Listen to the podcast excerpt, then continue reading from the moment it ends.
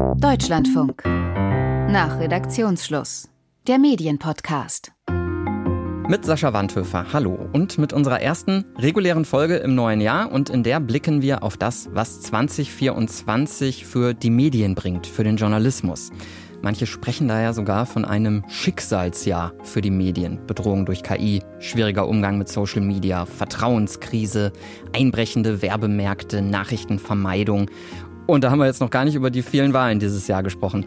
Wir sortieren das heute mal ein bisschen und zwar mit Felix Simon vom Oxford Internet Institute, früher selbst Journalist, mittlerweile ausgezeichnet für seine Studie zu künstlicher Intelligenz im Journalismus. Und mit Christoph Buschow, Leiter des Studiengangs Digitaler Journalismus an der Hamburg Media School und mit Timo Spieß. Er leitet das Innovationslabor der Tagesschau. Schön, dass Sie dabei sind. Hallo. Vielen Dank. Hallo. Hallo, herzlichen Dank. Und bevor wir nach vorne schauen, würde ich ganz kurz noch den Blick zurückwerfen wollen. Wenn Sie ein kurzes Fazit ziehen über 2023, was war das für ein Jahr für Medien und den Journalismus? Herr Simon, fangen Sie vielleicht mal an. Was würden Sie sagen? Also was ich mitbekommen habe aus meiner kleinen Blase war Panik, Chaos, aber auch ein sehr großes Maß an Optimismus, was vor allem daran lag, dass eben ähm, KI sozusagen wirklich angekommen ist und viele Leute sich das erste Mal damit beschäftigen mussten. Und wie bei jeder neuen Technologie sieht man natürlich dann, dass es auf der einen Seite große Befürchtungen hervorruft, andererseits auch Leute sagen, oh wow, wir können potenziell so viele tolle Dinge damit machen. Und das hat doch dann ein sehr unübersichtliches Bild geschaffen, zumindest in meiner Ecke der Forschung. Hm, sprechen wir natürlich gleich auch noch drüber. Herr Buschow, was ziehen Sie für einen Strich unter 2023? Ja, für mich ist das Jahr in dem Jahr sehr deutlich geworden, dass wir die Herausforderungen im Lokaljournalismus immer klarer sehen, dass wir jetzt einzelne Gebiete haben, in denen die Zustellung der gedruckten Zeitung nicht mehr stattfindet, sondern nur noch digital zugestellt wird. Wir haben gesehen, dass im Journalismus auch die Frage des Nachwuchses eine große Rolle spielt. Wer wird eigentlich noch Journalistin? Wer wird eigentlich noch Journalist? Ist der Beruf noch attraktiv genug? Was bieten Verlage und Medien als Arbeitgeber? Das sind, glaube ich, wichtige Fragen, die 2023 sehr deutlich geworden sind. Hm.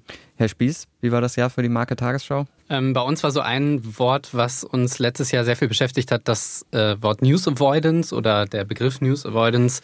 Und ähm, ja, so ein bisschen das Gefühl, dass ähm, nach dem sehr, sehr großen Interesse ähm, zu Beginn der Corona-Pandemie dann auch mit ähm, dem Ukraine-Krieg, dass es am Anfang quasi ein sehr, sehr großes Nachrichteninteresse gewachsen ist und äh, dass jetzt aber tatsächlich doch die Zahl derjenigen, die Nachrichten auch eher vermeiden, die uns rückmelden, dass sie einfach weniger Zeit mit Nachrichten verbringen wollen, weil sie die Nachrichten so schlimm finden, weil es ihnen so ein schlechtes Gefühl gibt, ähm, dass das schon auch für uns eine Herausforderung ist. Gab da ja auch einen Rekordwert, ähm, wenn ich mich richtig erinnere, 65 Prozent nach dem Reuters Digital News Report sagen, dass sie zumindest gelegentlich Nachrichten vermeiden.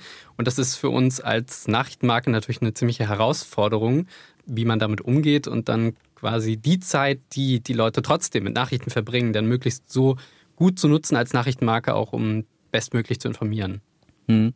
Ich habe ja den unfairen Vorteil, dass ich schon mit all Ihnen gesprochen habe und weiß, welche Themen Sie ganz oben auf dem Zettel haben für dieses Jahr.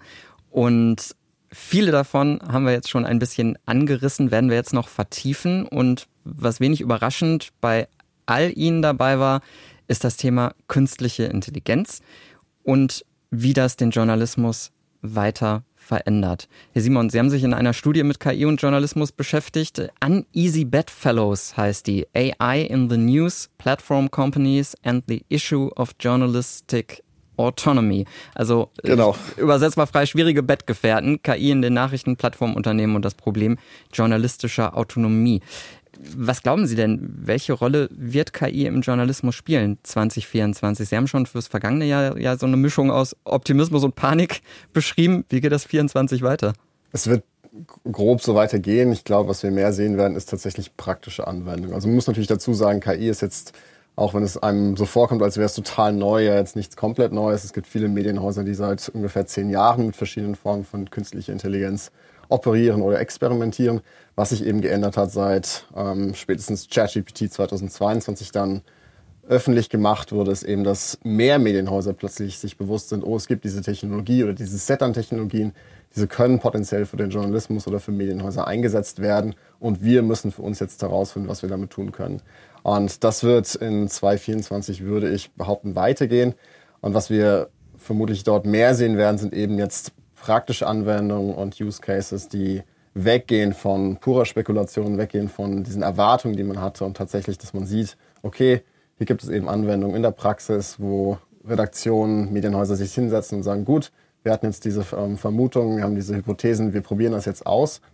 Und einiges wird bleiben, einige dieser praktischen Experimente. Wir werden aber vermutlich auch sehen, dass in einigen Fällen sich diese frühen Erwartungen nicht bestätigen werden und Redaktionen oder Medienhäuser sagen, gut, wir hatten die Hoffnung, dass wir diese Technologie hierfür einsetzen können, aber sie ist noch nicht so marktreif oder es funktioniert tatsächlich vielleicht in manchen Fällen auch nicht. Was glauben Sie denn, was kommt da als nächstes auf uns zu? Ich glaube, die größte Sorge, die ich habe und auch in vielen Redaktionen wiedergespiegelt sehe, ist das, was man am wenigsten selbst beeinflussen kann. Nicht, dass sich das größere Medienumfeld, das Informationsumfeld, in dem wir uns alle bewegen, in dem Medienhäuser auch unterwegs sind, sich durch künstliche Intelligenz verändern wird. Wie stark ist aktuell schwer zu sagen. Und diese Entscheidungen aber wenig von den Medienhäusern selbst beeinflusst werden können, sondern eben durch das größere Technologieumfeld getroffen werden. Also wir große Unternehmen haben in Silicon Valley, aber auch in anderen Ländern, die ähm, das digitale Medienumfeld jetzt schon kontrollieren, dominieren und auch bei KI führend sind und deren Entscheidungen dann aber auch starke Auswirkungen haben werden für die Medien. Wenn es zum Beispiel um ähm, Suche geht auf Google oder bei Microsoft, wo sich zunehmend ähm, KI jetzt breit macht und auch vermutlich eingesetzt wird weiter, dass man da eben als Medienhaus nicht weiß, was kommt da genau, weil eben diese Entscheidungen an Orten getroffen werden, äh, wo sehr wenig Transparenz besteht und wo auch sehr wenig Einfluss durch die Öffentlichkeit und durch die Medien besteht. Hm. Ich würde das gerne unterstreichen, was Felix Simon sagt. Und ich glaube, dass wir jetzt erkennen, ich glaube, es ist eine der zentralen Herausforderungen, die ähm, hier beschrieben worden ist, nämlich die Frage, dass ähm, die Technologie immer weniger in den Händen der Medien liegt und immer an ganz anderen Orten bei den großen Technologiekonzernen entwickelt wird, stellt die Frage, ob man am Ende das umarmt, wie es vielleicht Axel Springer getan hat mit dem Deal mit OpenAI, der jetzt im Dezember veröffentlicht wurde, wo wir gehört haben, dass man eine Kooperation hat zwischen Springer und OpenAI, oder ob man es bekämpft, wie es jetzt vielleicht die New York Times tut, die ja OpenAI auch ähm, vor Gericht verklagt hat in den mhm. Vereinigten Staaten, wo jetzt auch große Fragen mit verbunden sind. Also es wird schon, glaube ich, auch in Regulierungs-, in Urheberrechts-, in wettbewerbsrechtlichen Fragen ein sehr spannendes Jahr, was die Frage von künstlicher Intelligenz und ihrer Regulierung im Zusammenspiel mit Medien anbelangt. Mhm. Ich kann mir auch gut vorstellen, dass es so ist, wie ähm, Herr Simon gesagt hat, dass es ähm, Auswirkungen auf die Medienlandschaft als Ganzes hat. Ist jetzt, glaube ich, nicht so was ganz Neues, dass große Technologiekonzerne aus dem Silicon Valley da Einfluss haben. Also wenn man sich mal anguckt, wie viele Menschen sehr viel Zeit jeden Tag in Social Media Apps verbringen, dann ist das, glaube ich, was, was jetzt auch schon unsere Medienlandschaft und auch ähm, die Meinungsbildung wahrscheinlich schon auch beeinflusst, weil es eben äh, beeinflusst, wie Leute sich informieren. Aber jetzt kommt mit KI eben noch die Ebene dazu. Ich glaube halt gerade, dass dieser Teil mit der generativen KI wahrscheinlich auch gerade jetzt dieses Jahr, wo auch viele Wahlen anstehen, Herr Wandhöfer, Sie haben es ja eben gerade schon gesagt, dass das Thema generative KI und Desinformation und die Frage, kann ich meinen Augen und Ohren eigentlich im Internet noch viel weniger trauen, als ich das vielleicht vorher schon äh, nicht konnte, dass diese Frage zunehmen wird und dass aber dadurch die Bedeutung von vertrauensvollen Absendern, von Marken zum Beispiel wie der Tagesschau, die ja ein recht hohes äh, Vertrauen ähm, genießt als Marke, dann auch im Digitalen insofern nochmal wichtiger wird, weil wir das Versprechen geben, hier stimmt es dann auch tatsächlich, das Bild, das man da sieht. Hm, würde ich gleich auch noch im Laufe der Sendung ein bisschen vertiefen wollen. Das Thema Vertrauensverlust oder wie geht man mit dem Problem dann um. An der Stelle vielleicht ganz kurz, weil Sie es schon erwähnt haben, ähm, generative KI.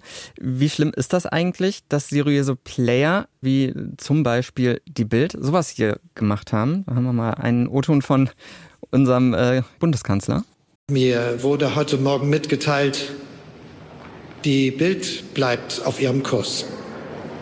Bild sagt, ich zitiere, Bild bleibt Bild. Das heißt, solange wir Mist bauen, schreiben sie über diesen Mist. Scheiße.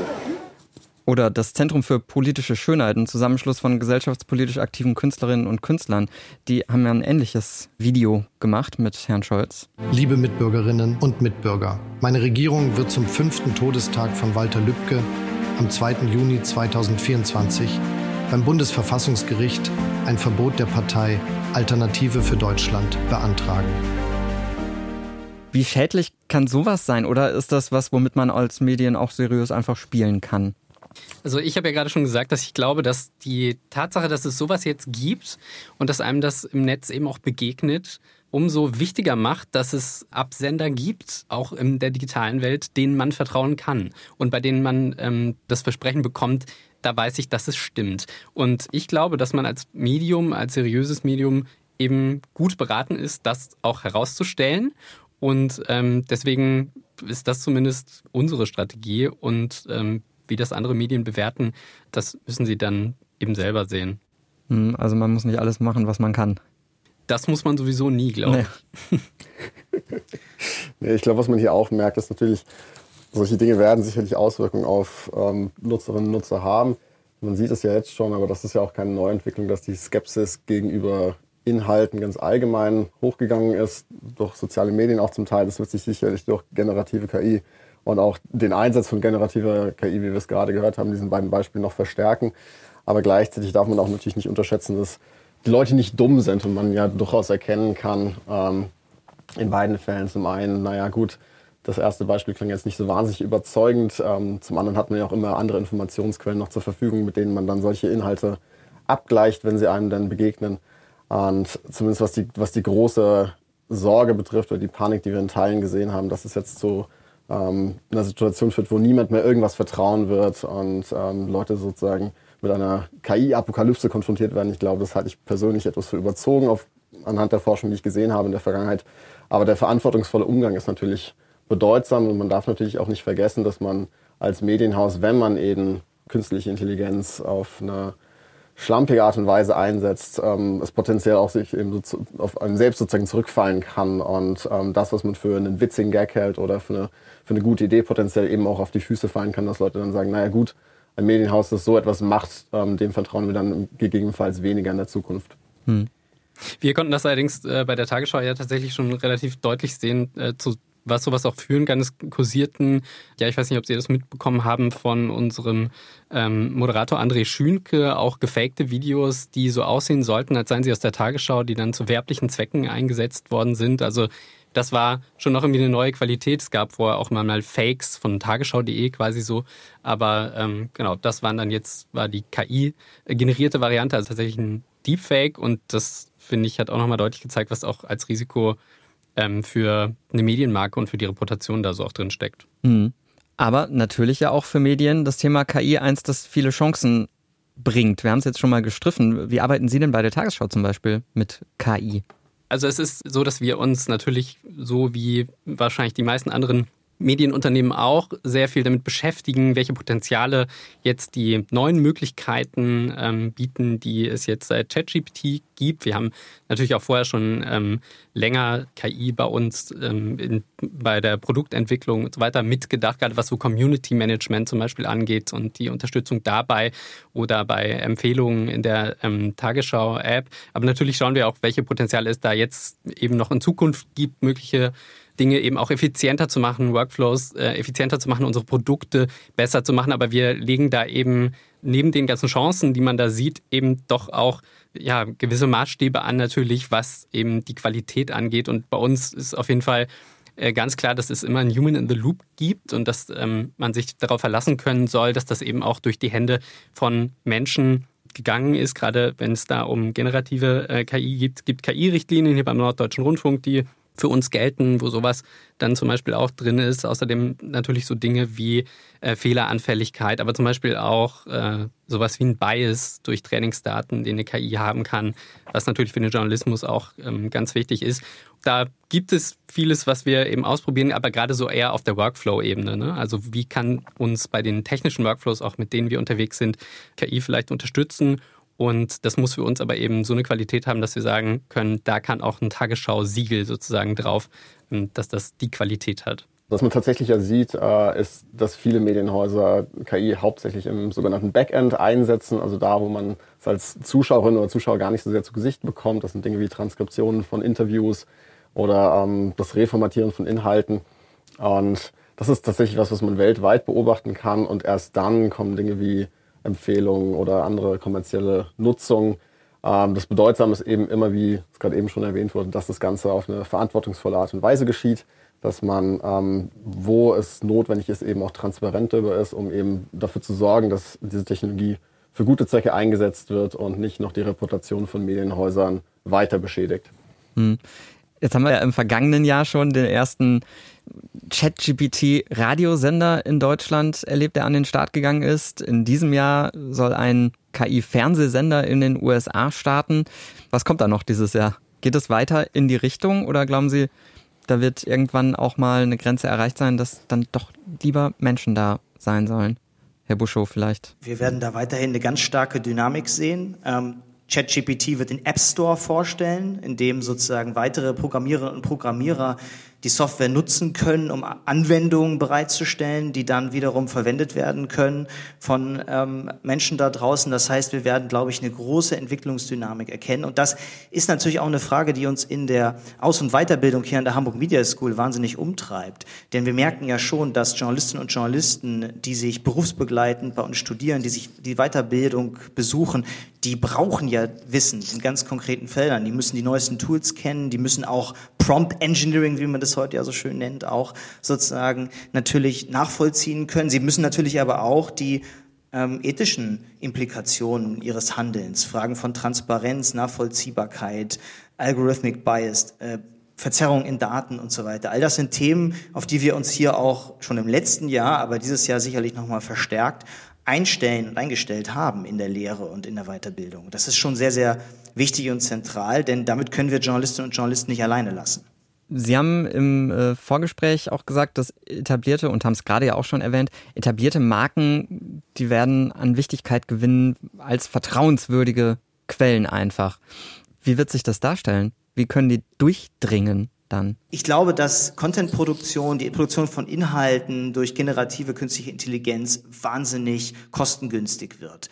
Und das bedeutet, dass wir eine durchaus eine Schwemme an Inhalten sehen werden. Und das, denke ich, ist schon erwartbar. Und das macht da zum Beispiel auch Erlebnisse wie Suchen viel schwieriger. Weil wenn wir zum Beispiel bei Google News wahnsinnig viele Beiträge finden, die aber eigentlich Fehlinformationen, Missinformationen sind, die wir aber nicht mehr ohne weiteres trennen können von journalistischen Inhalten, dann kommen wir, das ist eine These, müssen wir sehen, ob das so ist, aber eine Vermutung könnte das sein, kommen wir vielleicht wieder zurück zu den starken Marken, denen wir vielleicht sowieso mehr vertrauen. Und darauf hat Herr Spieß am Beispiel der Tagesschau ja hingewiesen. Das kann aber auch für Marken wie die Süddeutsche Zeitung, Frankfurter Allgemeine Zeitung und so weiter gelten. Und das ist dann ja eigentlich ähm, quasi, also die eine Seite ist das, was Sie eben gerade beschrieben haben, mit man muss äh, journalistischen Nachwuchs trainieren, äh, Prompt Engineering zu machen und generativ KI und so auch bedienen zu können. Da bin ich auch total bei Ihnen, finde es auch super wichtig. Und die andere Seite davon ist aber ja eben dann auch die Leute zu schulen in dieser Content-Schwemme, die zu erwarten ist von möglichen Fakes, eben diese auch zu erkennen, gerade wenn es dann perspektivisch schwieriger wird. Und das ist auch was, wo ähm, wir hier bei AD aktuell schon planen, auch mit Weiterbildungen für unsere ähm, Redakteurinnen und Redakteure, die zu schulen, worauf man eben zu achten hat, wenn einem da immer mehr solches begegnet. Absolut. Dazu muss man natürlich auch die Tools kennen. Man muss wissen, wie es funktioniert. Man muss die Grundlagen verstehen. Und glaube, dann sozusagen kann man noch besser gewappnet sein, sich auch nicht täuschen zu lassen selber.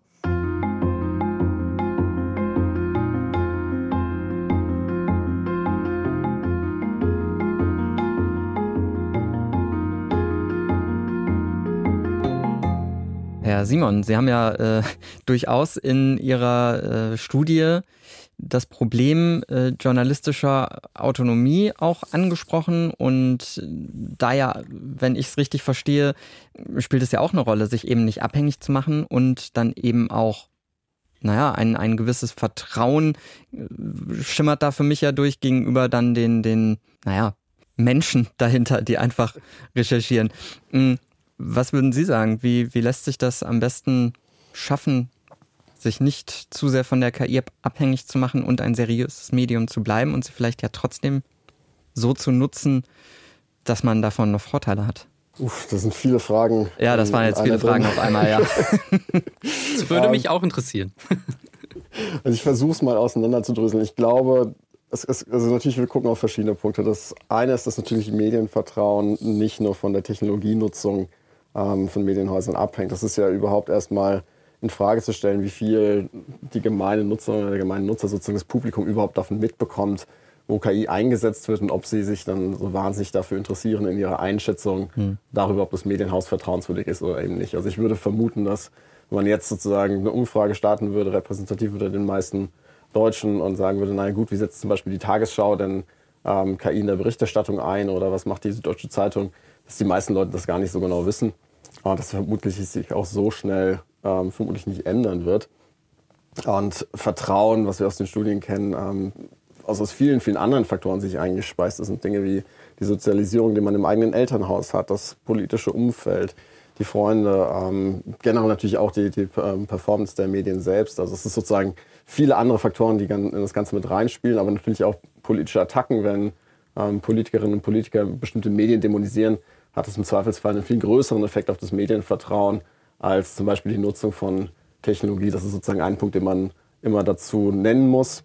Gleichzeitig ist es natürlich so, dass wenn der Eindruck entstehen sollte, dass künstliche Intelligenz zum Beispiel in der Nutzung überhand nimmt, verwendet wird, um sehr billige Inhalte zu produzieren und die Qualität darunter leidet und das sich sozusagen verfestigen sollte in der öffentlichen Wahrnehmung, egal ob es dann tatsächlich auch stimmt und es vielleicht von ganz anderen Faktoren getrieben wird, das ist natürlich problematisch und es gibt so keine richtig klare Möglichkeit für Medienhäuser oder keine One-Size-Fits-All-Solution, um dagegen vorzugehen. Was man am besten tun kann, ist zu versuchen, eben Transparenz zu schaffen, zu sagen, gut, hierfür setzen wir es ein, das ist die Technologie, äh, die wir nutzen, weil oftmals natürlich da auch viele Vorstellungen vorherrschen, die vielleicht gar nicht gedeckt sind von der Realität.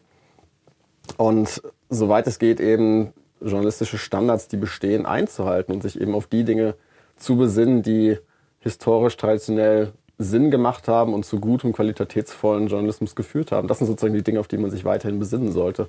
Ich glaube, die Gefahr, dass das Vertrauen Schaden nehmen kann, geht auch nicht unbedingt sofort äh, oder direkt mit der KI-Nutzung einher, sondern eben mit den Sekundärgefahren, die daraus drohen. Ne? Also Fehleranfälligkeit bei ähm, äh, generativer KI zum Beispiel, wenn man der journalistische Aufgaben geben würde oder eben äh, verdeckte, einen verdeckten Bias, die sowas eben haben kann, der sich dann in der Berichterstattung niederschlägt und so. Ne? Was dann vielleicht, ein, äh, wenn man da die KI einsetzt, eine gewisse Effizienzsteigerung ist, ähm, das die Produktion billiger macht, aber eben dann auch zu Produkten führt, mit denen das Publikum nicht zufrieden ist oder die eben nicht diese Qualität haben. Und ob das dann direkt auf KI zurückzuführen ist, dass das Publikum, das würde ich auch ein Fragezeichen dran machen, glaube ich auch eher nicht unbedingt, aber das könnte eben natürlich dazu führen, glaube ich. Das ist auch ein guter Punkt und der schlägt auch ganz schön den Bogen zu dem, was Herr Wandhöfer gesagt hat zu meiner Studie, dass natürlich da die, die Rolle von Plattformfirmen oder von Technologieentwicklern schon bedeutsam wird, eben weil die Technik aus diesen Häusern rauskommt und wenn Journalismus sozusagen als Endnutzer und Nutzerin ähm, von der Technik abhängig wird oder eine Technik zunehmend einsetzt, die sie selbst nicht genug verstehen oder wo sie nicht genug unter den Deckel schauen können, das kann natürlich dann zu Problemen daraus führen. Da ist es natürlich auch wieder wichtig für Medienhäuser, soweit es eben geht, ähm, zu versuchen zu verstehen, was passiert da eigentlich genau, worauf verlassen wir uns hier, was setzen wir ein? Und wo können wir Risiken, wo wir sie denn kennen, ähm, versuchen sie so weit wie möglich eben zu minimieren oder einzufangen, doch, dass wir die Technik entweder selbst entwickeln oder uns mehr einmischen in die Regulierung des Ganzen oder eben, indem wir versuchen, besser zu verstehen, was machen diese Technologiefirmen, was geht da rein, was bringen die Modelle raus und wie kann man das Ganze vielleicht so auditen, dass eben das Ganze ähm, gut funktioniert und eben nicht diskriminiert zum Beispiel. Aber können wir nicht als Medien zum Beispiel auch das Problem einfach haben, dass so viele KI-Bilder, Videos, wie wir es ja letztlich bei Fake News auch hatten, auf Nutzerinnen und Nutzer einströmen, dass das einfach schwerfällt, mit den vertrauenswürdigen Angeboten durchzudringen?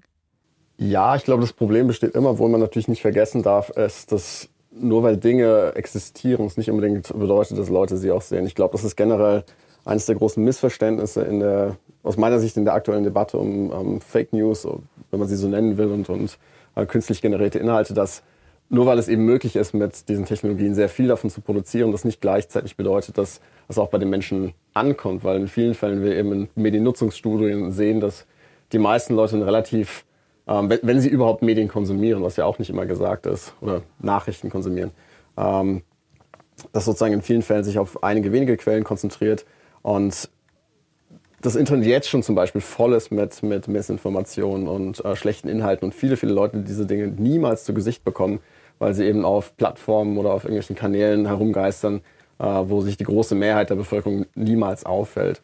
Also da ist immer so ein bisschen schon, schon ein Dämpfer eigentlich in der Mediennutzung drin, der ein Stück weit davor auch schützt.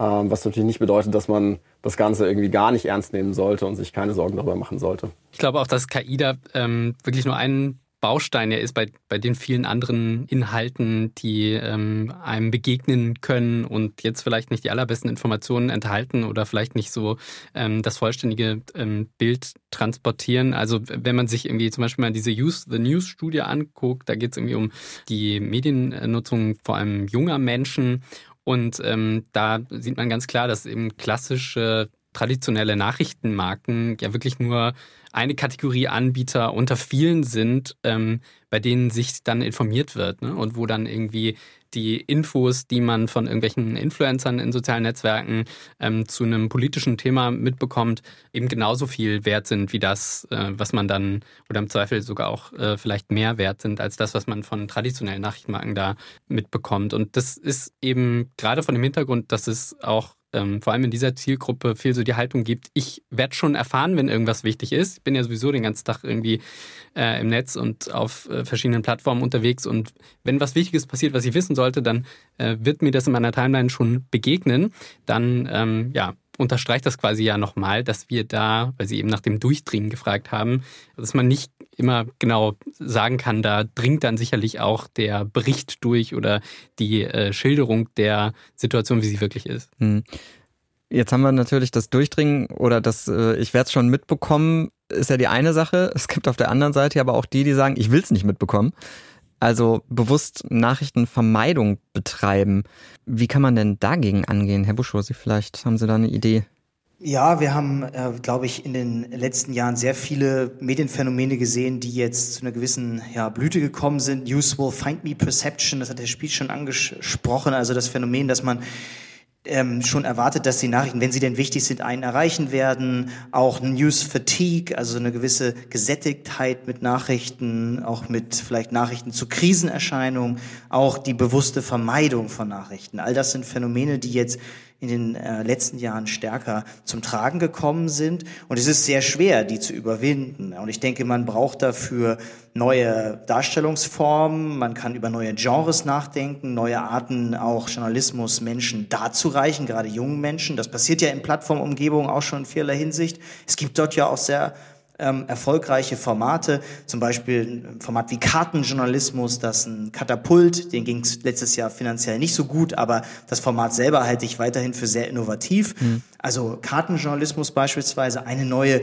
Stilform, mit der man auch Menschen vielleicht nochmal anders erreichen kann, gerade junge Menschen. Und ich glaube, darum muss es schon auch gehen, auch in 24, mehr Innovation im Produkt, mehr Innovation im Journalismus, der Versuch, eben Geschichten anders zu erzählen. Konstruktiver Journalismus ist ja auch ein Ansatz, der immer wieder genannt wird in diesem Zusammenhang. Und ich glaube, wir brauchen ein großes Spektrum an verschiedenen Ansätzen, mit denen wir versuchen müssen, beispielsweise junge Menschen wieder für den Journalismus zu gewinnen oder überhaupt erstmals für den Journalismus zu gewinnen. Da ist einiges zu tun und da ist, glaube ich, das Schlagwort wirklich Innovation. Das heißt, 24 sollte, muss der Journalismus wahrscheinlich innovativer werden, als es bislang war. Hm.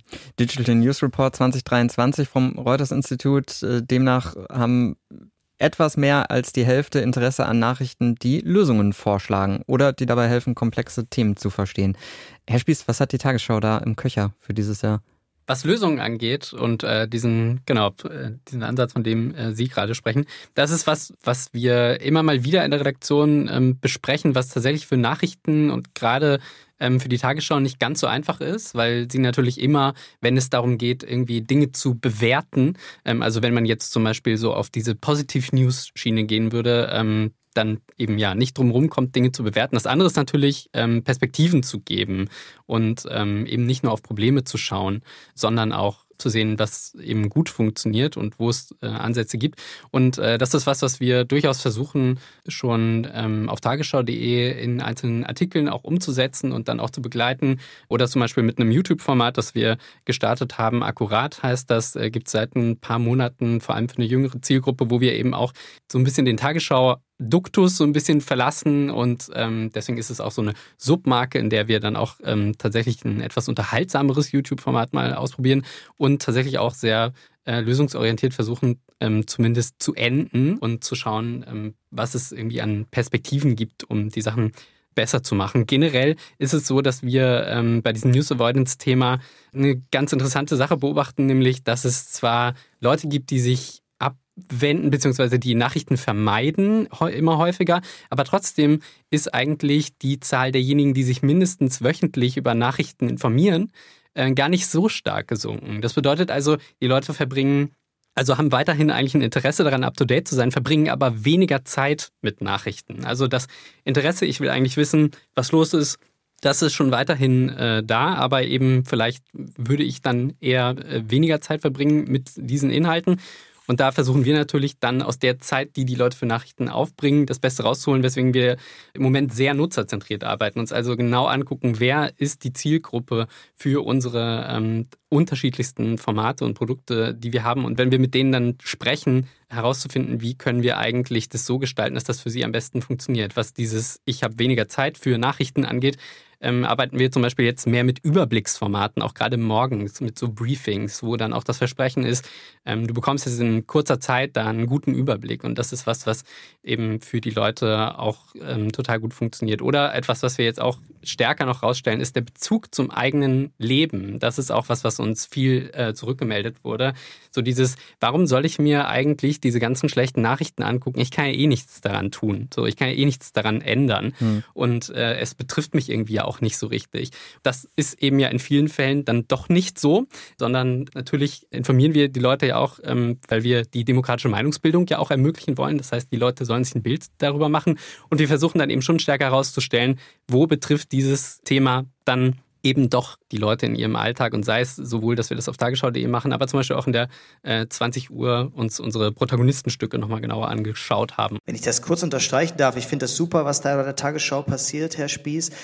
Ähm, ich glaube, ein Produktdenken, die Nutzenden wirklich ins Zentrum zu stellen, zu überlegen, was sind Bedürfnisse, Wünsche, Erwartungen, die die haben und aber vielleicht auch nutzwertig zu handeln. Ne? Wir haben in unserer Forschung zur Zahlungsbereitschaft für digitalen Journalismus auch zeigen können, dass Zahlungsbereitschaft häufig für nutzwertige Inhalte besteht, die einem auch helfen, im Alltag sich besser zurechtzufinden, sich besser zu orientieren, vielleicht sogar geldwerte Vorteile zu erreichen. Das ist jetzt für die Tagesschau natürlich nicht so ein wichtiges Thema, Zahlungsbereitschaft für alle privaten Medien ein super essentielles Thema. Und die Frage, welche Inhalte führen auch dazu, dass Menschen Journalismus bezahlen, ist, glaube ich, eine sehr, sehr wichtige, die auch 24 2024 weiter sicherlich viel Experimentierbedarf besteht. Und da ist, glaube ich, ein Denken in Produkten, in nutzenden Gruppen sehr essentiell für. Hm, da bauen Sie mir eine goldene Brücke zum nächsten Thema. Da würde ich nämlich gleich rüberschwenken wollen zu der Frage, was passiert eigentlich mit Medien 2024 bei wegbrechenden Werbemärkten, bei wegfallenden Kundinnen und Kunden. Äh, ich habe dazu Zahlen gefunden von der Dateninitiative Drive. Demnach sind 80 Prozent der Artikel zum Beispiel hinter einer Paywall sogenannte Geisterartikel. Die sind zwar da, aber die werden niemals angeklickt.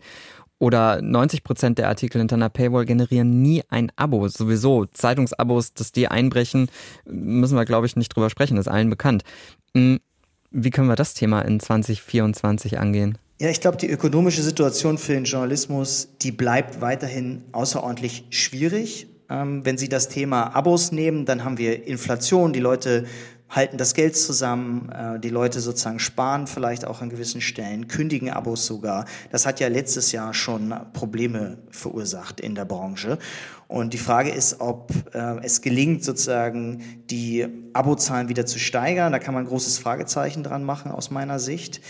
Es kommt ja auch noch dazu, ähm, dass der Werbemarkt schwieriger wird. Also Google wird dieses Jahr wahrscheinlich den Cookie verabschieden. Das heißt, Werbetracking wird sehr, sehr viel schwieriger werden. Das heißt möglicherweise, dass das Anzeigengeschäft gerade mit Programmatic Advertising immer schwieriger werden wird. Und auch da ist also ein großes Fragezeichen. Man könnte allerdings auch andersrum argumentieren, wenn so Targeting schwieriger wird, dann werden solche Werbeumfelder, die der Journalismus anbieten kann, also kontextbasiert, auch vielleicht vertrauensvolle Umgebung, wird wieder wichtiger möglicherweise. Ist vielleicht auch eine Chance. Aber alles in allem würde ich sagen, sowohl am Lesermarkt als auch am Anzeigenmarkt sind die Probleme nicht klein und es gilt weiterhin hier auch an ja, Innovationen zu arbeiten. Hm, erinnert mich gerade an einen Werbebanner bei Spiegel Online, glaube ich, war der zum Beispiel zu sehen. Hier wird Markus Lanz abgeführt und es war halt so ein Banner, auf den natürlich beim Spiegel niemand redaktionell Einfluss hatte, was aber ja äh, dank der Unseriosität dieser Anzeige einfach riesigen Einfluss auf die Glaubwürdigkeit so einer Seite hat. Ne? Absolut. Ich finde das immer wieder erschreckend. Solche Anzeigen sieht man leider auch in Qualitätsumfeldern mittlerweile außerordentlich häufig, meines Erachtens zu häufig. Hier wäre vielleicht sogar eine Chance, wenn man sich ein bisschen aus der automatisierten Werbevermarktung zurückziehen würde und stärker wieder auf Qualitätsvermarktung setzen würde. Aber ob das gelingen wird, auch hier, glaube ich, ein großes Fragezeichen. Ja, ich glaube, ganz allgemein darf man auch nicht vergessen, es ist ähnlich wie beim Thema News Avoidance, dass es auch hier keine einzige direkte Lösung gibt. Ich glaube, das sicherlich, was am wichtigsten sein wird, was wir in den vergangenen Jahren auch gesehen haben, ist eben ein Ausbauen der eigenen digitalen Angebote und Produkte bei vielen Medien. Also wir wissen, dass Print weiter heruntergeht. Dass der Trend setzt sich aus den vergangenen Jahren fort. Auch sozusagen ähm, lineare ähm, Medienkonsum, also Radio, TV ist auch ähm, weiter sozusagen im, im Abwind. Und da ist es eigentlich schon so, dass, dass in den vergangenen Jahren die, die schlauen Medienhäuser, die, die früh dabei waren, ähm, jetzt davon profitieren, dass sie eben digitale Angebote ausgebaut haben, aber auch versucht haben zu verstehen, was wollen denn unsere, das, das klingt jetzt blöd in diesem Kontext, aber was wollen unsere Kunden, was wollen die Leute, die ähm, zu uns kommen, um Medien zu konsumieren, um ähm, News zu konsumieren, was wollen die eigentlich so genau? Und da ist auch natürlich keine kein einzige Lösung, die jetzt alle Probleme ähm, beheben wird, ähm, zu finden. Aber es gibt Dinge wie zum Beispiel bessere Zusatzangebote, vielleicht Spiele, Events. Das hat sich in verschiedenen Ländern in der Vergangenheit bewährt. Und da ist es tatsächlich vielleicht noch viel mehr als beim Thema Nachrichtenvermeidung eben wichtig, dass wie, ich glaube, wer war es, Herr Busch oder Herr Spieß ähm, vorhin Sie gesagt haben, dass man sozusagen versucht, durch Innovation und mehr Innovation ähm, Dinge zu schaffen, die die Menschen wollen und die die Menschen konsumieren möchten. Allerdings, Herr Simon, ist natürlich auch immer die Herausforderung, also Sie beziehen sich ja wahrscheinlich auf die New York Times, das ist natürlich ähm, ein herausstechendes Beispiel und es ist wahnsinnig gut gelungen, hier mit Spielen und Kreuzworträtseln und so weiter eben Zusatzgeschäft zu machen, auch mit Sportnachrichten wie Athletic und andere.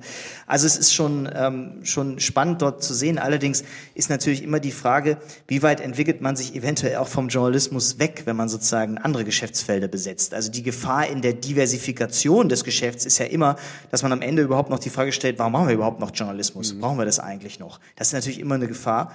Die sehe ich jetzt aktuell weniger, weil ich schon den Eindruck habe, dass auch im Regionalen beispielsweise wieder mehr in lokalen und regionalen Journalismus investiert wird. Und das könnte auch mal eine These für 24 sein, dass wir vielleicht sehen, dass jetzt die Versuche gestärkt werden, dass zum Beispiel Matzak in der Prignitz zwar die Zeitungszustellung, also der gedruckten Zeitung, eingestellt hat, dass auf der anderen Seite aber im Digitalen hier investiert wird, dass man neue Newsletter-Formate ausprobiert, dass man neue Zugangswege auch zu jungen Nutzenden Nutzenden ausprobiert. Ich glaube, das ist essentiell und wichtig für den Journalismus, der da halt das Innovieren vielleicht auch in den letzten Jahren so ein bisschen verschlafen hat und der da jetzt stärker ins Tun und ins Experimentieren kommen muss. Und das wäre vielleicht für mich so ein, so ein Hoffnungsschimmer, den ich sehen würde, dass man jetzt erkennt, okay, neben diesem Umstellen der sozusagen gedruckten Zeitung auf andere Modelle wie E-Paper und so weiter, müssen wir auch an die jungen Nutzenden denken. Denn wenn wir jetzt die nicht ansprechen, wenn wir jetzt, jetzt nicht gelingt, junge Nutzende für den Journalismus zu gewinnen, dann gewinnen wir sie vielleicht nie wieder. Und das wäre halt ein riesiges äh, Problem, gerade im Lokal- und Regionaljournalismus.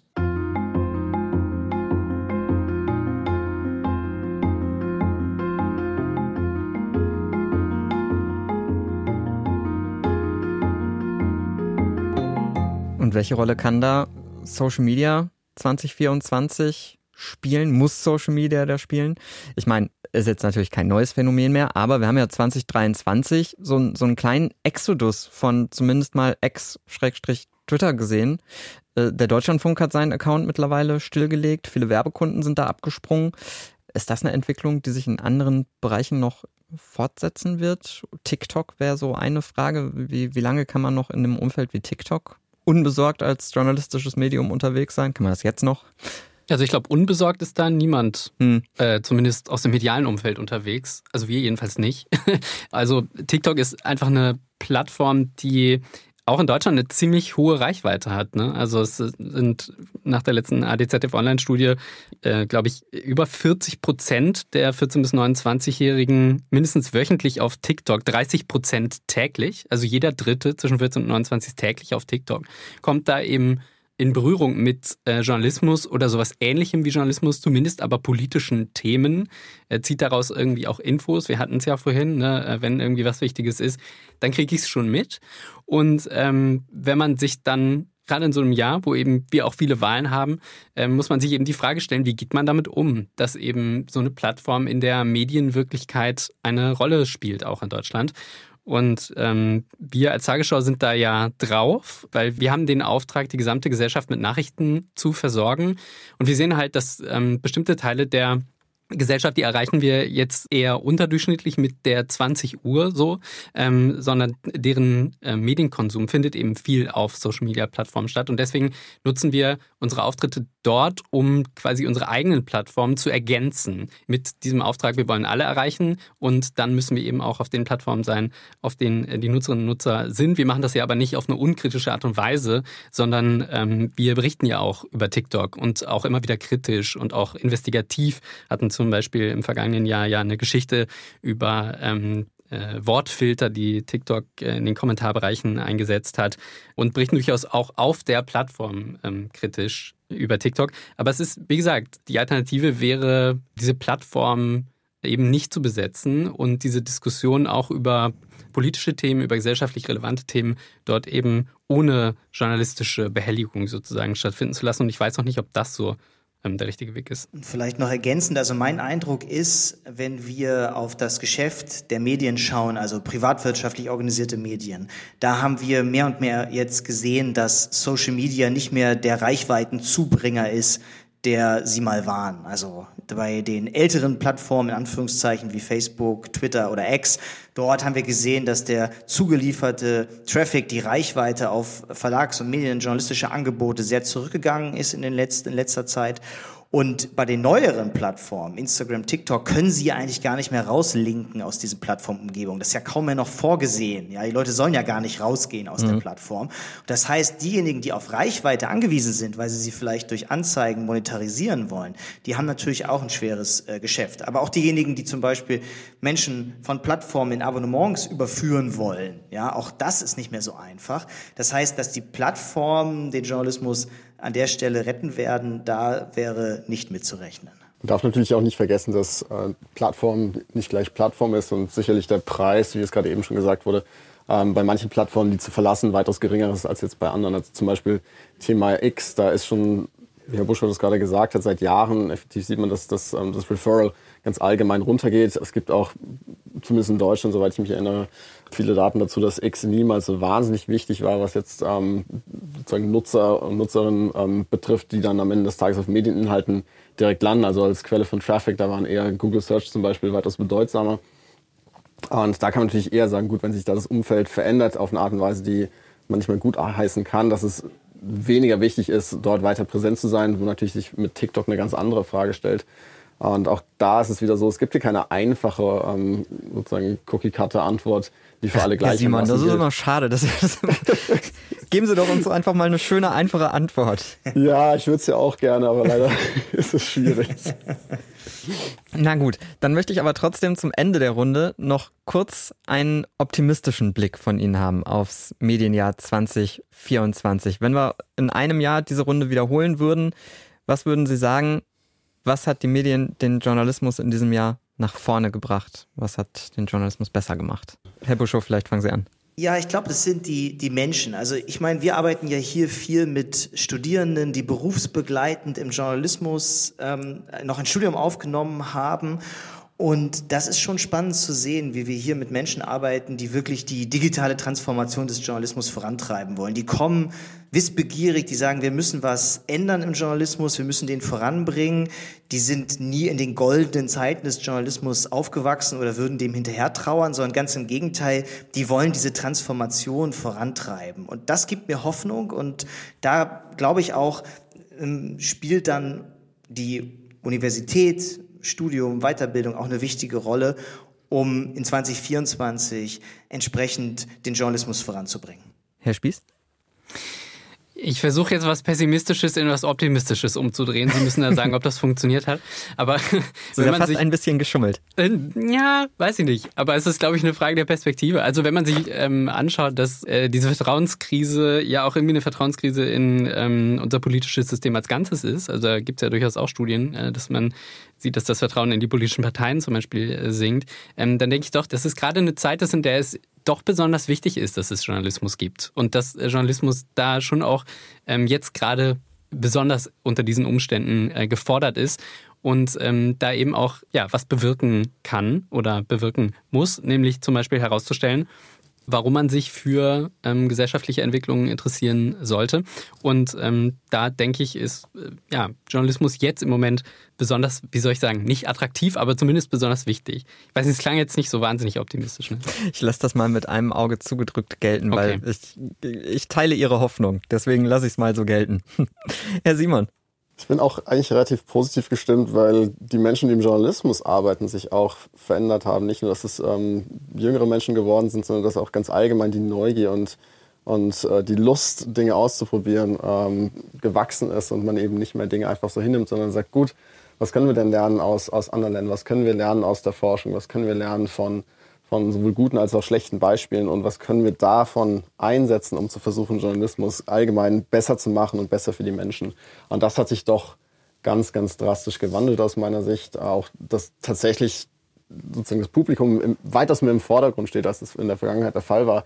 Das ist eine Entwicklung, die sich mittlerweile doch sehr stark etabliert hat und was eigentlich gar nicht so wahnsinnig alt ist. Also wenn man irgendwie 10 Jahre zurückgeht, 15 Jahre zurückgeht, ähm, da war es noch viel mehr so, dass man in vielen Fällen Redaktionen finden konnte, wo dann gesagt wird, naja, es ist uns doch eigentlich egal, dass, dass die Leute so genau lesen wollen. Wir konzentrieren uns darauf, was wir schreiben wollen und was wir berichten wollen. Das hat sich dann doch sehr stark verändert.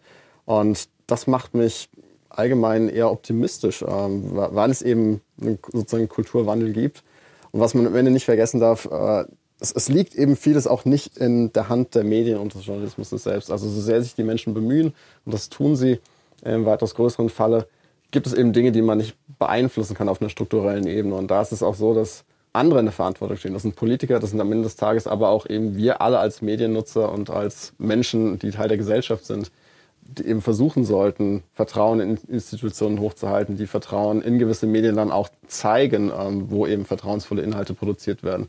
Da möchte ich äh, mich Herrn Simon gerade was dieses äh, nutzerzentrierte Denken auch bei den Machern und Macherinnen angeht, auch total anschließen. Also Herr Buschow hat es ja vorhin auch nochmal äh, gesagt, mit dem äh, journalistische Angebote als Produkte denken. Das ist auch was, wo auch mein Eindruck ist, war, wo in den letzten Jahren wirklich viel passiert ist, auch mit, mit dem sich für seine Nutzerinnen und Nutzer interessieren und sich auch die Frage zu stellen, in welchem Kontext wird das eigentlich genutzt, was ich da mache und was bringt das eigentlich ähm, der Person, was macht das dann ähm, mit der Person. Und ähm, das ist, glaube ich, was, was in der journalistischen Herangehensweise, wo immer noch viele mit Fremdeln, aber was, glaube ich, wirklich sich insofern verändert hat, dass es dann auch die Angebote wirklich besser macht. Herr Spieß, Herr Simon, Herr Buschow, vielen Dank für das Gespräch. Vielen Dank Ihnen. Danke auch. Ja, herzlichen Dank in die Runde. Was bringt das Medienjahr 2024? Da haben wir heute drauf geschaut bei Nachredaktionsschluss. Und zwar mit Timo Spieß, Leiter des Innovationslabors der Tagesschau, mit Christoph Buschow von der Hamburg Media School und mit Felix Simon vom Oxford Internet Institute. Und falls Sie eine Idee haben, worüber wir hier unbedingt mal sprechen sollten, irgendetwas, was Sie stört an den Medien, oder worüber einfach mal diskutiert werden sollte hier bei Nachredaktionsschluss, dann schreiben Sie uns gerne eine Mail an nachredaktionsschluss.deutschlandfunk.de. Und ganz zum Schluss noch eine kurze Anmerkung. Dass wir hier jetzt eine reine Männerrunde waren, liegt natürlich nicht daran, dass es nicht genug Frauen gegeben hätte, die sich mit KI, Medientrends und so weiter beschäftigen. Da hätte es sehr viele sehr gute Gesprächspartnerinnen gegeben, nur zeitlich sind wir irgendwie diesmal nicht zusammengekommen. Das wird sich ab der nächsten Folge garantiert ändern. Die übernimmt nämlich Kollegin Brigitte Betz. Ich bin Sascha Wandhöfer. Tschüss.